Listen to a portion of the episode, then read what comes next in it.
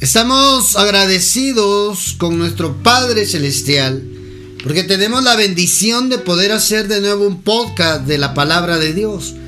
Hoy seguimos platicando del mensaje profético. El Padre puso en nuestro corazón poder platicar, siempre hablando de la transición en esta temporada que el Padre nos permite vivir. Poder platicar a la luz de la palabra acerca de la transformación emocional. Así le hemos titulado y vamos a hacer una serie de mensajes también acá. Transformación emocional. Para el Padre es importante su alma. Para el Padre es importante mi alma.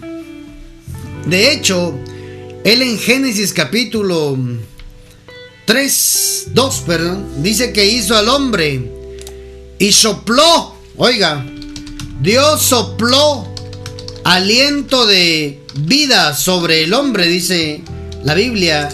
Y el hombre llegó a ser, oiga esto, el hombre llegó a ser un ser viviente.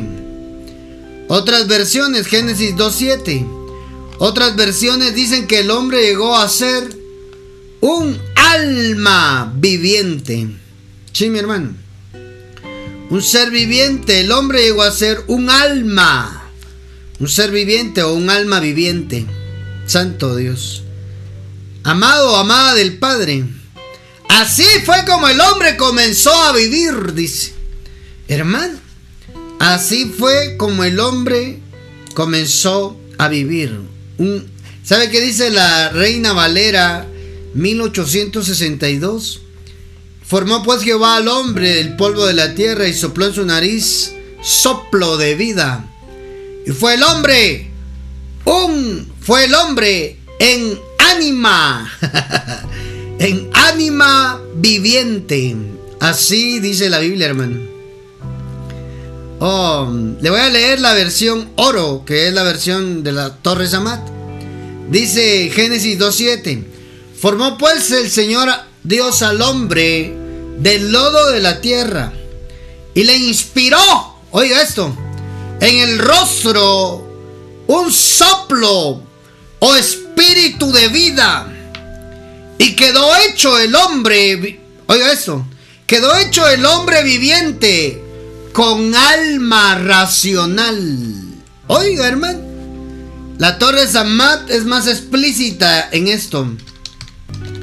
La Torre Samad dice que después de que Dios le dio aliento de vida o espíritu de vida, el hombre viviente quedó hecho un alma racional.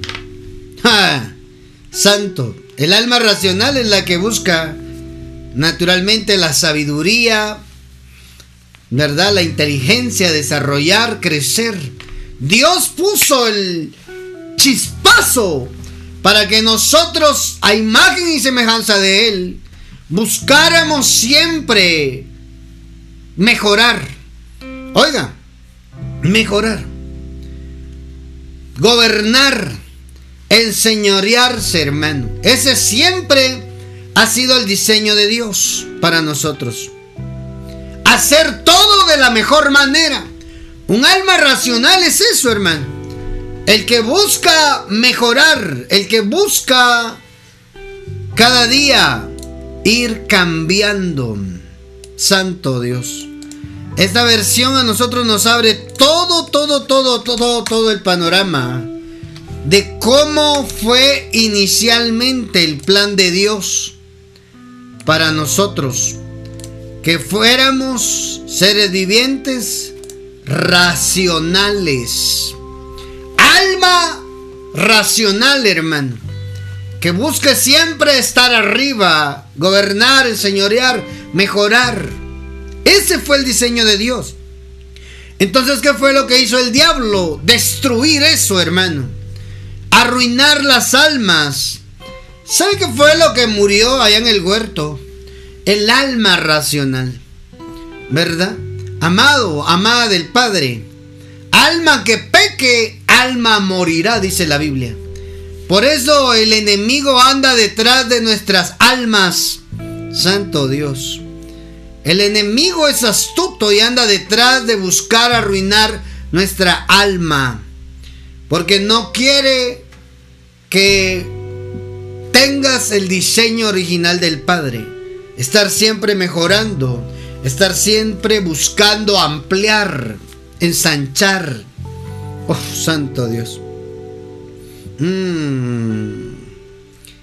Bendito sea nuestro Padre hermano. Que Él pensaba en nosotros en algo mejor.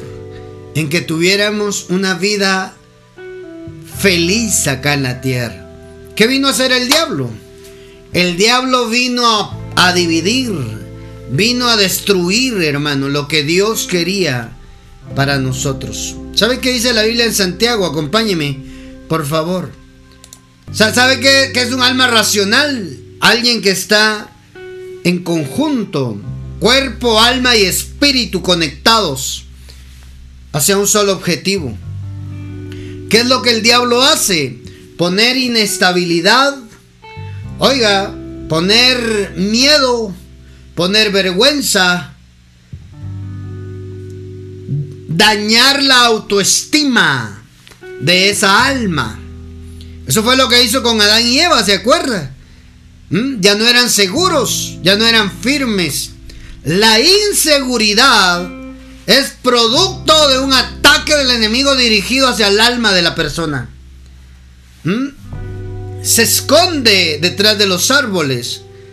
Amado, esa alma racional dejó su diseño original, empezó a tener miedo, empezó a tener vergüenza, empezó, hermano amado, a, no a flaquear, a no ser firmes, a no ser uno. Santo Dios. Santiago 1.6, mire lo que dice. Leamos por favor la Biblia y acompáñeme a leer Santiago capítulo 1.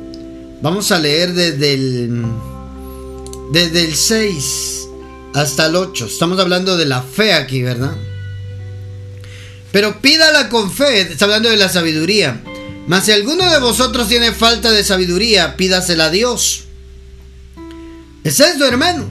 El alma racional era, lo, lo dijimos y lo dice el diccionario, es la que busca naturalmente la sabiduría.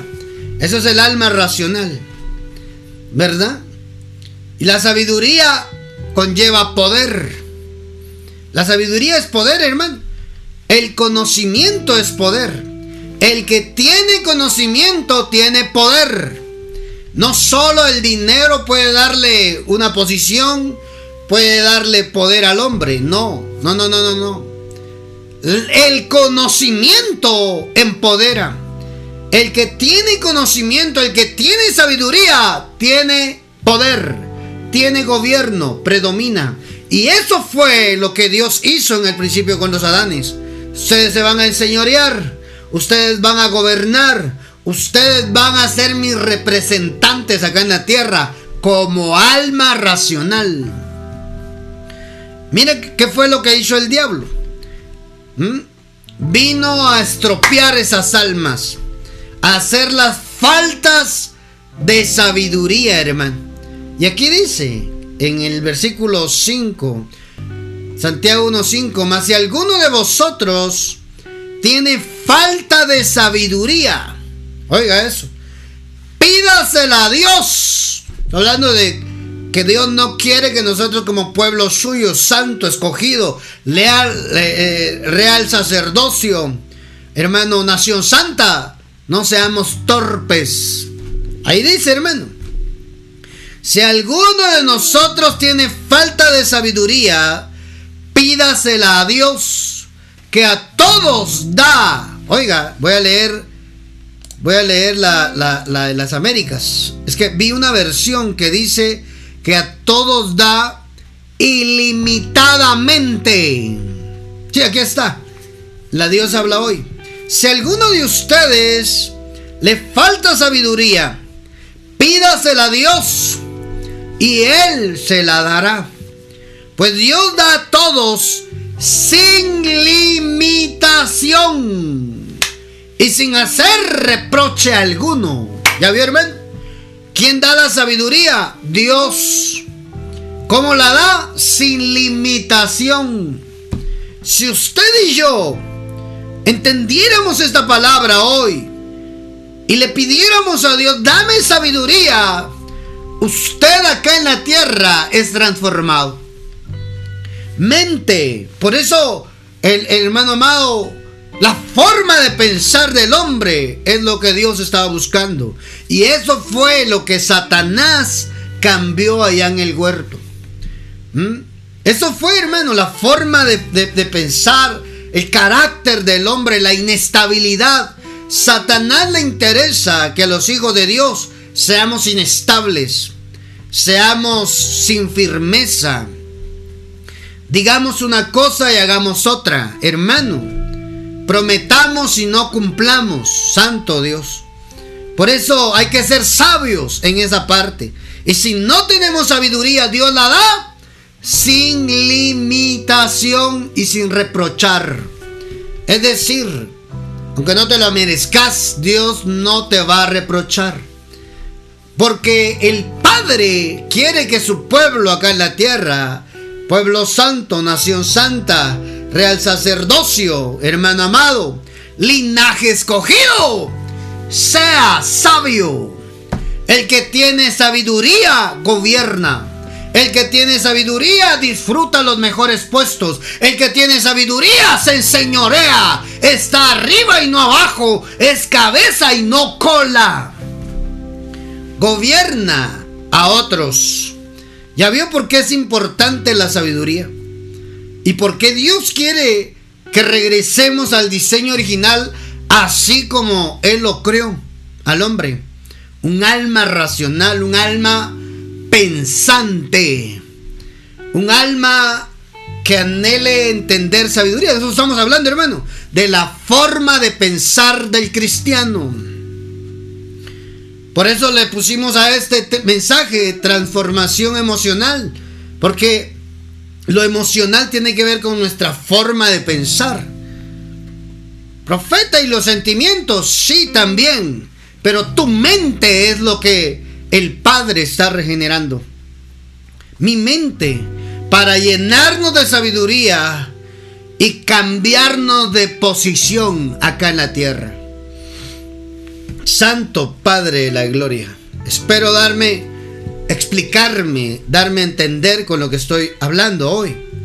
¿Verdad? Mire, sabiduría. Mm, sabiduría. Dios la da sin limitación. ¿Cuántos quieren sabiduría sin limitación? Yo quiero eso, hermano. Sabiduría sin limitación. Prepárate porque si tú se la pides a Dios, Dios te la va a dar, hermano. Dios te va a dar esa sabiduría sin limitación para que acá en la tierra tú vivas verdaderamente como hijo, hija de Dios. Sigamos leyendo. ¿Mm? Sigamos leyendo el 6. Pero tiene que pedir con fe. Ah, ¿Ya vio? Orar. Pidiéndole al Padre con fe. Para que venga esa sabiduría que Dios quiere darnos sin limitación. Dios quiere gente sabia, hermano.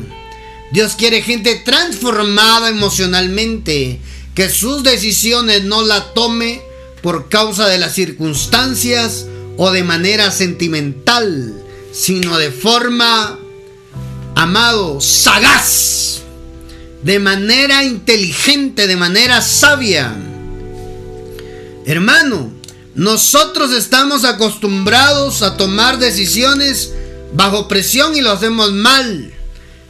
Sentimental y lo hacemos mal. Por eso los hijos de las tinieblas dice que son más sagaces que los hijos de la luz. Claro, hermano, claro. La sagacidad es la, el que tiene facilidad para comprender las cosas y de percibir con claridad lo que conllevan las cosas. ¿Ya vio? Es la facilidad para comprender. Eso es sagacidad. Y eso tiene que ver con la sabiduría. con la parte emocional del cristiano. La forma de pensar, hermano. Por eso es que los mejores y grandes negocios se los llevan los hijos de las tinieblas. Porque son más sagaces que los hijos de la luz, dice. Ahí tiene que cambiar todo, hermano. Tenemos que cambiar nuestra economía. No cambia por un golpe de suerte porque te saques el premio mayor. Cambia por ser sabio. Cambia por ser sagaz. Poder comprender las circunstancias. Eso es sagacidad, hermano. Poder entender con facilidad las cosas. Mire eso. Tiene que pedir con fe. Sin dudar nada. Porque el que duda. Aquí viene otra parte. Porque el que duda es como una ola del mar. Que el viento lleva de un lado para otro. ¿Ya vio? El que duda es inestable. Por eso es importante que como hijos de Dios, como creyentes en Jesucristo, seamos gente determinada, gente con una convicción, hermano. Yo recuerdo que conocimos a un señor. Mire, era tan convincente la persona en lo que él contaba de lo que él hacía, de lo que él vivía, como él vivía, cuando él hablaba. Era tan convincente, hermano, que uno no dudaba de lo que él viviera, pero eran mentiras.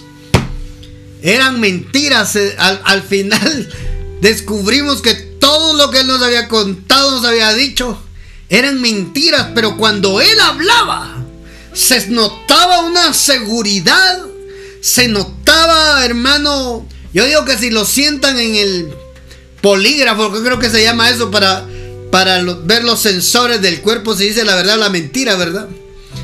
Amado, lo pasa. Lo pasa de manera afirmativa, una mentira. Lo decía tan convencido que su mentira, él se la creía. La realidad era otra. Él mencionaba que había ido el fin de semana en helicóptero a no sé qué hotel y Hermano, así. Y se trae un rasponcito. Mire, este me lo hice allá en no sé qué. Hermano, era tan convincente la persona. Señor.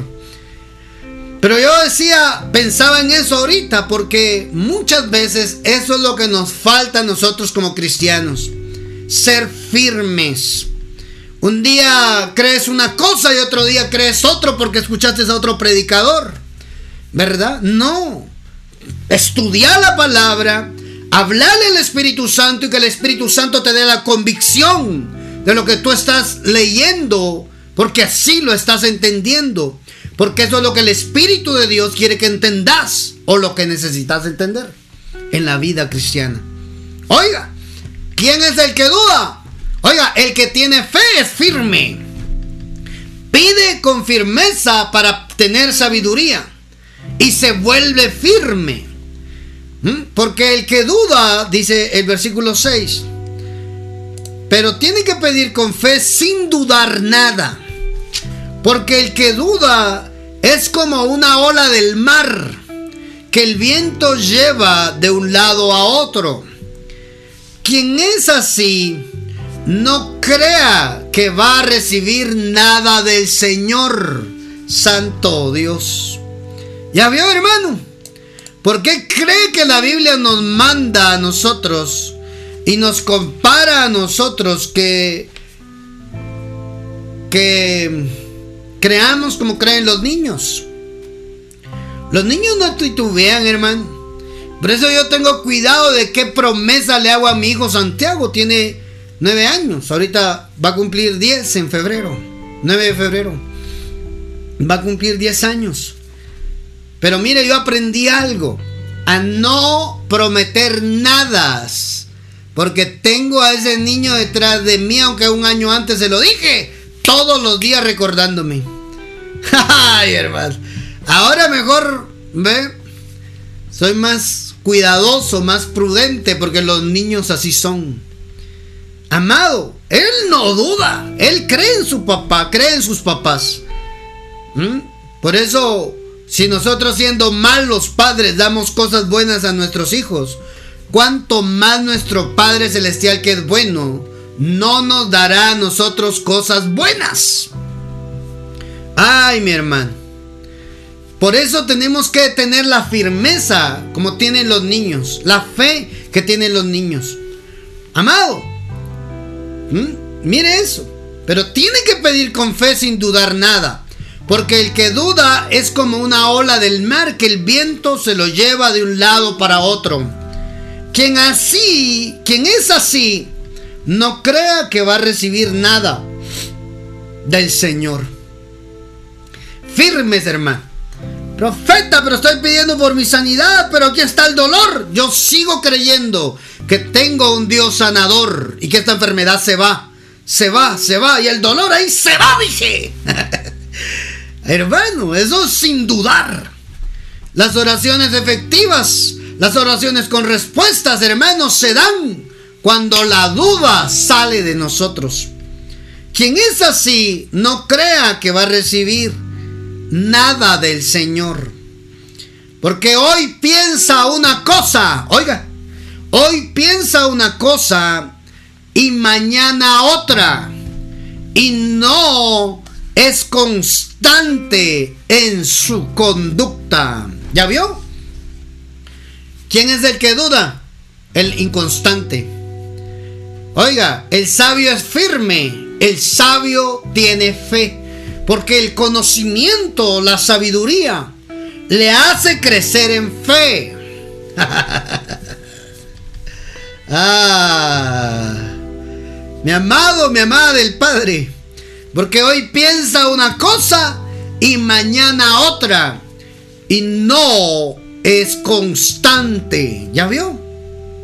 Le leo otra versión, Santiago 1.8. No piense que es pues ese hombre que recibirá cosa alguna del Señor. Siendo hombre, oiga esto, de doble ánimo, inestable en todos sus caminos. ¿Ya vio? Un hombre de doble ánimo, de dos maneras de pensar, de doble alma, dice otra versión inestable en todos sus caminos. El cristiano, el, hombre o la mujer, salvo por la sangre de Jesucristo, no debe ser inestable. Si tiene su convicción en Jesús, debe ser firme en todos sus caminos, no solo en el camino del Señor. Santo Dios. Mm. ¿Ya vio? No solo en el camino de la fe, en la empresa, en el negocio que Dios te dio. Oiga, hermano, ahí en el trabajo en el cual estás. Oiga, en la familia estable. Santo Dios, el cristiano, hombre, mujer cristiano, debe de ser estable en todas sus decisiones. Tomó una decisión equivocada, estable. Ahora las consecuencias, manténgase firme y arréglelo. ¿Ah? El hombre de doble ánimo es inestable en todos sus caminos. ¿Qué le parece? De eso es lo que el Padre quiere transformarnos. Eso es lo que el diablo quiere para ti y para mí. Mantenernos con dudas, mantenernos inestables en todos nuestros caminos. En todo, hermano. Por eso es que nos quiere ver arruinados, frustrados, empobrecidos, viviendo una vida miserable, enfermiza, y me faltarían los dedos para seguir enumerando. Lo que el enemigo quiere para nosotros, distorsionarnos del diseño original. Por eso bendito usted que hoy se está llenando de sabiduría, de conocimiento para llenarse de fe y ser estable cuando usted escucha la palabra de Dios. ¿Ah? Siendo hombre de doble ánimo, inestable en todos sus caminos. Nos guarde el Señor hermano de ser inestables. Un día pensamos una cosa y otro día pensamos otros. Esa gente es gente que se deja manipular. ¿Mm? Hermanos, nosotros fuimos llamados a ser transformados emocionalmente, intelectualmente. Santo Dios. Bendita palabra, hermano. Estables, seguros. ¿Mm? ¿Te acuerdas cuando uno era niño? El carácter no formado, ¿verdad? Te caías y mirabas y nadie te vio, te sacudías y seguías. Mire la otra escena, se caía el niño y miraba que lo habían visto y se pone a llorar. No del dolor, de la vergüenza, del berrinche, decimos acá en Guatemala, ¿verdad? Sí, así es, hermano. Porque es niño en carácter. Ahí sí no nos conviene ser niños, hermano. Es niño emocionalmente, hermano.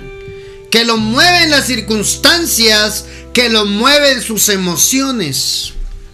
Hermano, pero nosotros no. Nosotros fuimos llamados a ser gente firme, estable emocionalmente. Eso es lo que Dios quiere de ti, espera de ti, de mí. Tener el carácter, tener la firmeza. Mire esa palabra, qué preciosa. Lee otra versión. Siendo un indeciso, inconstante en todos sus caminos, dice hermano. No piense tal hombre en recibir cosa alguna del Señor, siendo indeciso e inconstante. ¿Ya vio? la duda, eso es lo que trae. Eso fue lo que Satanás hizo con los Adanes en el huerto. Poner miedo, poner duda acerca de Dios. Los hizo dudar, los hizo inestables en lo que Dios les había enseñado. Por eso es importante que usted cuide, que escucha a través de sus oídos. ¿Verdad? Porque lo primero que Dios le viene a decir al hombre es, ¿quién te enseñó que estaba desnudo? ¿Comiste del árbol del conocimiento del bien del mal del cual te dije que no lo hicieras? Pero fue la serpiente quien lo manipuló todo. mi amado, mi amada, firmes en la fe. Las cosas no están saliendo bien. Yo sigo creyendo que pronto mi Padre Celestial va a hacer algo, poderoso en mi vida. Eso es alguien decidido. Indeciso es alguien que no se ha decidido. Inconstante es alguien, hermano, que empieza una cosa y no la termina. Uf. Mediocre iba a decir, pero se ve muy pesado, ¿verdad? Dios no quiere que su pueblo sea mediocre. Dejar las cosas a medias. Emprender y no terminar. Por eso es que muchos están a la cola y todavía no tienen la sabiduría para ser cabeza. Mire hermano, qué delicado. El ser cabeza, el salir de la cola para la cabeza implica tener sabiduría para estar en esa posición. Padre, estable hermano. ¿Mm? Que las circunstancias no determinen tu fe. Y tus emociones no determinen tu fe en Dios. Yo estoy convencido que Dios es mi Padre. Y aunque hoy esté en prueba, hoy esté limitado, hoy esté escaso, Él es mi proveedor. Hoy estoy enfermo, yo sé que Él es mi sanador. Hoy estoy viviendo una injusticia. Yo sé que Él es mi justicia. Ay, hermano. Hoy me siento triste, hoy me siento solo, sola. Yo sé que Él es mi buen pastor. ¿Ya vio? El que es sabio es firme tomó su decisión, aunque las circunstancias sean adversas, nadie lo mueve. El que duda se vuelve como una ola del mar, que el viento la lleva de un lado para otro. No, hermano, firmes, estables en el Señor. Mire que este tema hay varias cosas que platicar. Pero creo que el Señor nos dejó acá en la introducción del mensaje. Estabilidad, hermano. El enemigo se propuso dividirte a ti mismo. El trabajo y el objetivo del diablo era dividirte a ti. Estás en un mismo cuerpo, pero pensando y sintiendo cosas diferentes. Oiga, hermano, el diablo viene a dividir. Y eso es lo que hace. Te pone en dobles pensamientos, te pone en doble ánimo, te pone indeciso, te pone inconstante. Santo Padre de la Gloria. Yo nunca pensé que hoy el Padre nos hablara así. Estabilidad. Por eso cuando Dios envía su palabra, envía su palabra para que te definas.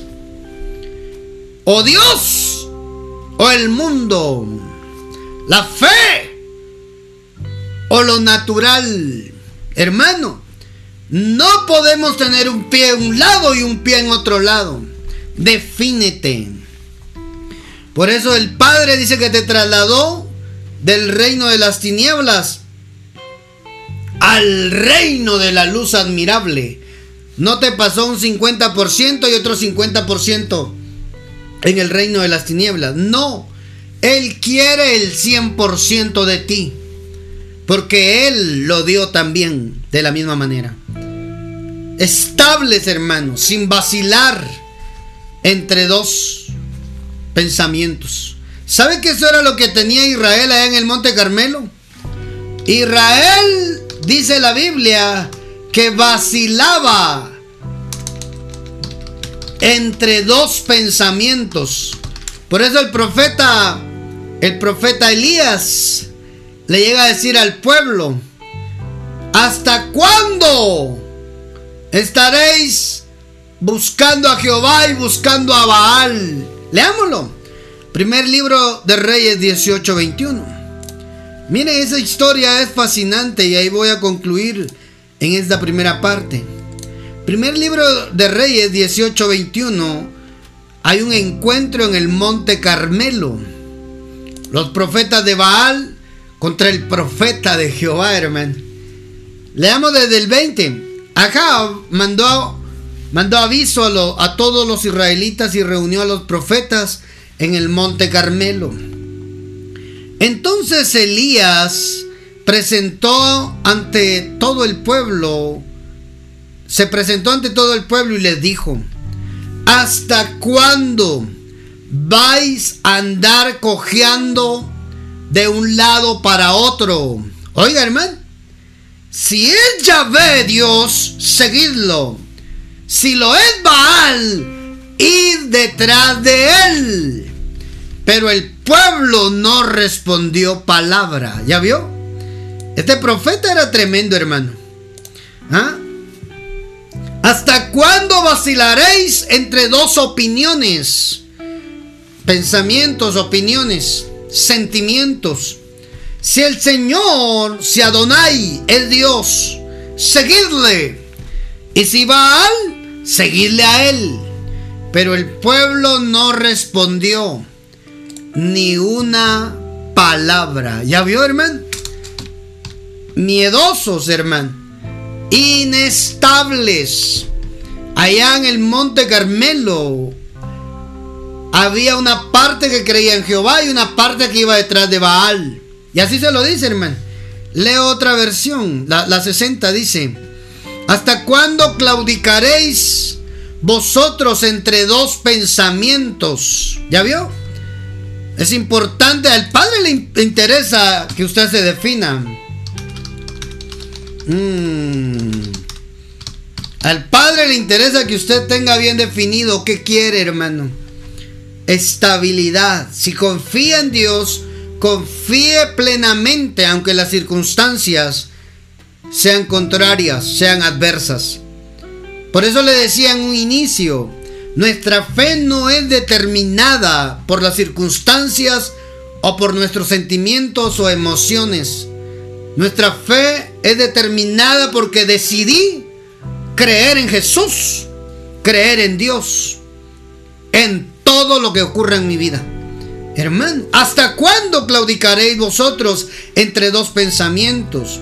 Si Jehová es Dios, seguidle, y si Baal, id en pos de él. Lea otra versión, para que usted vea.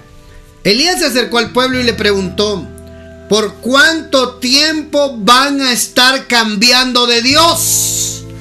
¿Ya vio? ¿Por cuánto tiempo van a estar cambiando de Dios? Tienen que decidirse por el Dios de Israel o por Baal.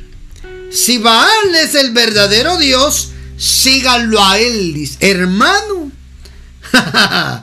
y el pueblo no contestaba nada. ¿Ya vio? Amado, amada, acá en el Evangelio de nuestro Señor Jesucristo, tenemos que estar definidos, hermano. ¿Mm? Definidos, definidos. Hemos tomado la decisión de creer en Jehová, Dios nuestro Padre. Yo y mi casa serviremos a Jehová. Yo no sé qué hagan ustedes, dijo Josué. Yo no sé qué vayan a hacer ustedes, pero yo y mi casa serviremos a Jehová. Josué 25, 18 creo que es. Amado, definidos.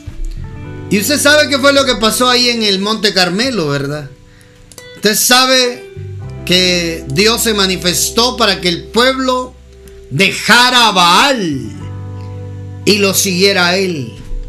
Pero Dios estaba buscando no el 50% de su corazón. Dios quería todo. Así es Dios nuestro Padre, hermano. Él no quiere el 49% de ti. Él quiere el 100%. Porque Él también se da el 100% contigo. Hermano, ¿hasta cuándo? ¿Cuánto tiempo van a estar cambiando de Dios? Dice. Dígase hoy lo material. Dígase hoy los pensamientos del hombre. Mmm, hermano. Santo Dios. ¿Hasta cuándo, dice la Biblia, van a estar cambiando de Dios? Mira lo que dice la latinoamericana 95. Entonces Elías se acercó al pueblo y le dijo, ¿hasta cuándo, oiga, hasta cuándo saltarán de un pie al otro? Si Yahvé es Dios, síganlo. Si lo es Baal, síganlo. El pueblo no contestó nada. ¿Ya vio? Hermano, ya había un problema allá en Israel de esto. ¿Hasta cuándo habéis de ser como los que cojean hacia los dos lados? Dice la versión oro. Si el Señor es Dios, seguidle. Si lo es Baal, seguid a Baal. ¿Ya vio, hermano? Defini ¿Qué fue lo que Elías, lo que Elías llevaba al monte Carmelo? Defínete. O Jehová o Baal. Pero no puedes servir a dos señores. ¿Mm? No se pueden servir a dos señores. Santo Dios. Definidos, hermano. Josué 24:15 dice el hermano Elena lo de Josué. Yo y mi casa serviremos a Jehová. No sé qué hagan ustedes, pero yo ya tomé la decisión. Esa gente es la que agrada a Dios. Esa gente ordinaria es la gente que Dios vuelve extraordinaria porque tiene bien definida su fe. No me importa que hagan los demás. Yo tomé la decisión de seguir a Jehová, de servirle a Dios. Santo Padre. Defínate. Iglesia del Señor, defínete. No podemos estar jugando a los dos bandos, a los dos equipos. O eres de uno o eres del otro, pero no te puedes mezclar. Por eso Dios, hermanos, siempre ha detestado las mezclas. ¿Ah? Las mezclas, Dios las detesta, hermano. Por eso sabe que dice la Biblia allá en Apocalipsis. Yo prefiero que seas frío o caliente, pero no tibio. Porque si eres tibio, te vomitaré de mi boca. Apocalipsis 3:16. Hermano, o frío o caliente, pero no tibio. Si algo el Padre no quiere es estar en medio de los dos términos. Para Dios, o frío o caliente, no hay intermedios. O negro o blanco, no hay gris. Así dice hermano. O frío o caliente, pero no tibio. Iglesia, Dios está llamándote hoy para que tomes una decisión. O buscas a Dios con todas tus fuerzas, con todo lo que tengas, o no busques nada. Ay, hermano. Mas por cuanto eres tibio y no frío, ni caliente, estoy para vomitarte de mi boca, dice el Señor. Oiga, hermano. Yo conozco bien tus obras, le dicen a esta iglesia. Creo que es la iglesia de la Odisea.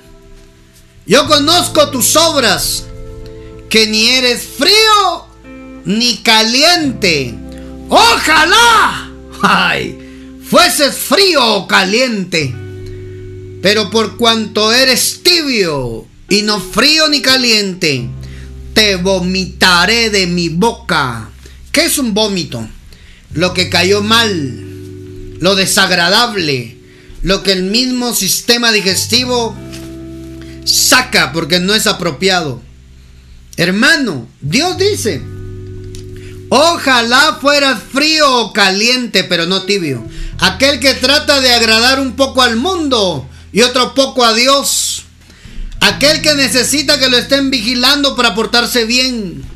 Santo Padre. Aquel que necesita que le pongan un supervisor para que no haga una tontería. Ojalá fueses frío o caliente. Dios lo está diciendo, hermano. No tengo ningún problema con que seas frío. Pero no estés jugando con los dos. Santo Dios. Buscar acomodarse de un lado y buscar acomodarse del otro lado. Hermano, defínete. O frío o caliente. Pero no tibio. Santo Padre de la Gloria. ¿Ya vio? definamos acá en la tierra. Y dejemos que el Señor transforme nuestra vida, nuestras emociones. No pierdas lo que Dios tiene para ti por estar tibio. Defínete, enciéndete en el fuego de Dios. Pero no puedes estar jugando con las dos cosas.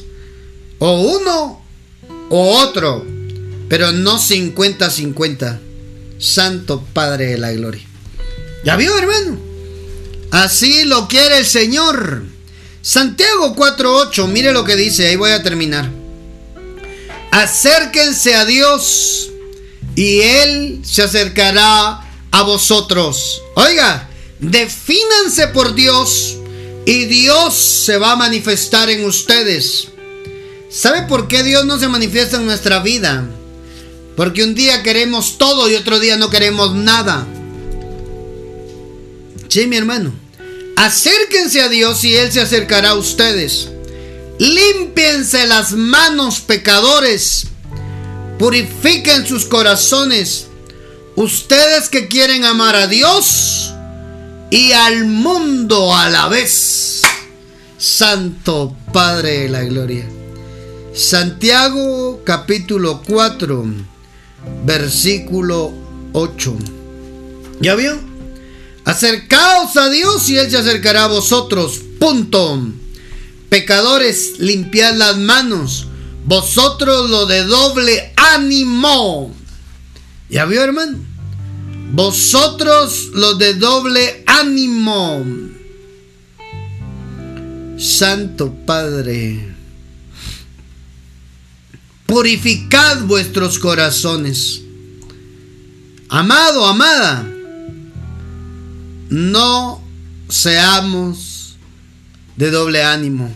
Ustedes que quieren amar a Dios y amar al mundo a la vez, dice. ¿Ya vio, hermano? Definamos. Dios no quiere dos almas en un cuerpo. Dios quiere una sola alma que lo busque a Él. Doble ánimo es eso. Doble alma. Tener dos pensamientos. Tener dos sentimientos. ¿Sabe qué dice otra versión? Obedezcan a Dios, háganle frente al diablo y él huirá de ustedes. 4.8. Háganse amigos de Dios y él se hará amigo de ustedes. Pecadores, dejen de hacer el mal. Los que quieren amar a Dios, pero también quieren pecar, deben de tomar una decisión. O Dios o el mundo de pecado. Esta versión creo que lo dice más claro, ¿verdad? Más claro que el agua no se puede, hermano. Pecadores, dejen de hacer el mal. Los que quieren amar a Dios, pero también quieren pecar, deben tomar una decisión. O Dios o el mundo de pecado. Yo creo que el mensaje hoy ha sido para exhortarnos, ¿verdad? A guardarnos en santidad, agradar a Dios, buscar de Dios, hermano y que Él se acerque a nosotros. Que Él venga a nuestra vida. Que Él, hermano amado, sea verdaderamente nuestro Dios. Santo Padre, acerquémonos a Dios. Dios. Dios quiere ser tu amigo. Hazte amigo de Dios. Él quiere ser tu amigo. Acércate. De lejos no. Guárdate. Proponte no pecar. Proponte agradar a Dios. Proponte que en cada decisión que tomes involucres a Dios también. ¿Ah? No venir a pedir después por una salida al problema que tú te metiste solo, sin consultarle a Dios. Y no está mal, qué bueno que buscas de Dios, pero te podrías evitar tanto dolor, tanto sufrimiento, si buscaras a Dios primero. Bendigo tu vida, amado, que escuchaste este podcast. Sé que hoy el Padre quería hablarnos. Y en esta primera parte de transformación emocional, yo sé que el Padre nos vino a hablar. Quiero escuchar tus comentarios, tú que escuchaste en Spotify, en Radio Padre Online. Mandanos un comentario de este mensaje, transformación emocional al WhatsApp del ministerio. Signo más 502 47 27 16 80. Es el número donde puedes escribir también tus peticiones de oración para que podamos orar por tu vida, para que podamos estar en contacto, para que podamos darle la gloria a Dios con lo que Él va a hacer con esa petición de oración. Dios te bendiga, te guarde. Te espero en el próximo mensaje. Acá en el mensaje profético, transformación emocional, es lo que hoy platicamos en su primera parte. Fuerte abrazo a todos los que escucharon este podcast, este MP3. Bendiciones.